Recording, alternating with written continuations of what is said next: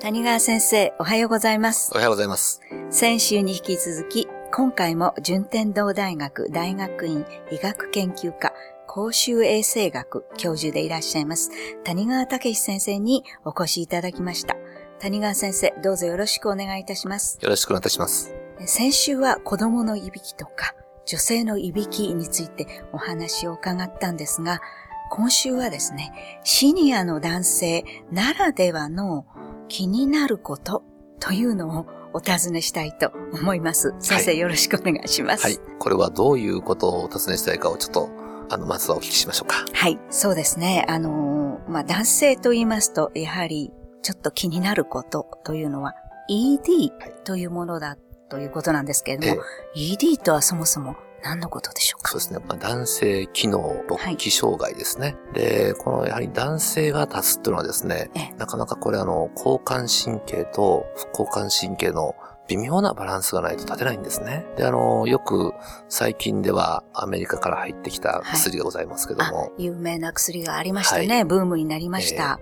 で、あの薬の場合は、もともと高血圧の治療薬として開発されてたのがですね、はい。えーちょっと不具合のあるはい。副作用があるんで、取りやめになったと。はい。でしかも治験に参加した人がはい返したくなかったと。あ、なるほど。ええ効果で味を占めてしまった。で、それがですね、はい。この薬なんですけども、あの薬の場合、血圧が低下して突然死になる方も中にはいらっしゃるということがあるんですが、実はこの睡眠時無呼吸症候群、これを治すことによって、この ED の症状が良くなるっていう方が結構いらっしゃいます。これはなかなか難しいところでございますけども、やはり我々は考えてますのは、ED というのが、この交感神経、副交感神経のバランスですから、当然、睡眠時無呼吸症候群の場合、この交感神経が常に優位である。はい。でその状況を治すことによって、ED も改善するんじゃないかと考えられています。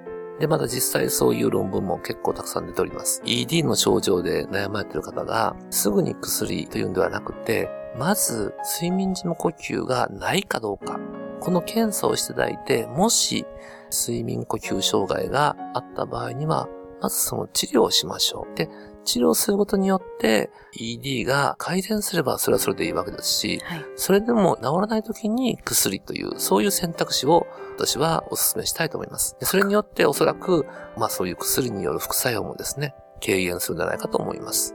わかりました。なんかもう ED になった男性は本当に自信喪失してしまうと思うんですけれども、いびきの有無。ということを、やはりあの、ベッドパートナーの方がですね、はい。もし、大きな歪きを男性が書いてた場合は、はい。もしかしたら、これは無呼吸による ED ではないかということをですね、ぜひともこの番組聞いてらっしゃる女性の方、はい。覚えておいていただくといいかと思います。そうですね。先生が今までご覧になった方で ED が改善した方っていうのはいらっしゃるんですか？はい。よく存じ上げてる方二人おられましてですね。一人は50代後半でした。はいもう一人の方は66歳。二人とも相当がっちりとした体格で、で、その二人ともですね、あの、無呼吸によって相当目覚めも良くなったと。で、私ちょっとこの親しくなりましたので、実はこれは男性機能もいいって言うんだけど、どうって聞きましたら、二人ともニコッと笑いましてですね。はい。でも、66歳の方は実は奥さんを、あの、その時おられまして、はい。奥様がこう、恥ずかしそうに下を向かれるんですね。でもこれ本当にね、あ、素晴らしい効果だなと思いまして、まあ、やはりそういう意味ではですね、自信をなくしかけてきたシニア世代でですね、もうこれは年のせいかなと思う方もですね、はい。もし大きな引きを書いてる方は、まだまだ復活するチャンスがある。そういうふうにお考えいただければと思います。それではもう一つ、認知症状に関してはい、またいいお話があるそうなんですか？正確に言うと認知症ではないんですが、はい。えー私がお聞きしましたのは、ある大学の教授をされた60代か70代に近い先生なんですけども、最近、物覚えが悪くなってきて、そろそろ引退かなっていうことをですね、奥様にこぼされたらしいんですが、その奥様が、たまたまテレビの番組で、えー睡眠時無呼吸症候群のことをですね、お知りになって、でその睡眠時無呼吸症候群で、こういう認知的な機能も落ちるってことがですね、はい。これはテレビでやってるんで、これはもしかしてうちの主人もっていうことで検査をされました。でやはり重症の無呼吸だったらしくてですね、その方は CPAP 治療によって、相当この認知機能がまた良くなりまして、で、自信を持ってまた仕事を続けられた。そういうお話を聞いたことがございます。あやはりあの、仕事の面でもはい睡眠時無呼吸をはい。解決していくとええ、パフォーマンスっていうのは非常に上がってくるわけですよね。まあ、私の知ってる大学の教授の中でですね、はい。それほど重症な無呼吸でない方が、マウスピースをしただけで相当論文を読んだりとか書いたりするときにですね、眠気がなくなってよかったってことを言われています。ああ、それは素晴らしいお話でした。睡眠時無呼吸の治療をしますと、こうしたいろんないい結果も出てくるんだということがよくわかりました。では先生、また来週も引き続きお話をお願いいたします。ありがとうございました。どうもありがとうございました。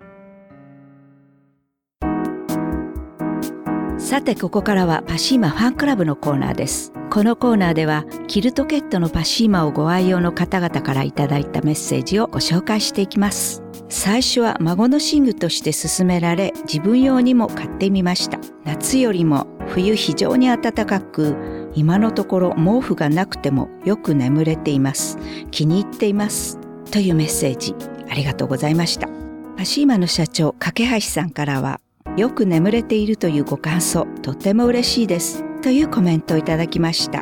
次のメッセージです。病気のため熱がこもり2時間おきに目覚めてしまい熟睡できずにいました。羽毛布団も重く感じるため布団を買い替えようとお店に行き店員さんに紹介されました。布団を買い替える前に使ってみたらとってもよく朝までぐっすり眠れるようになりました。布団はそのまま使っています。メッセージありがとうございました。架橋さんからは、パシーマを羽毛布団の下にかけてお使いなのだと思いますが、パシーマが温度や湿度をちょうどよく調節してくれているんですね。ぐっすり眠れるようになってよかったです。というコメントをいただきました。以上、パシーマファンクラブのコーナーでした。免疫力は深い眠りから。くるまれて眠るとすっごく優しい肌触りで気軽に洗えて清潔だし使ってみたらわかるから。抜群の吸水性と肌触りガーゼと脱脂綿のキルトケットパシーマ詳しくはフリーダイヤル0120-28-8410 0120-28-8410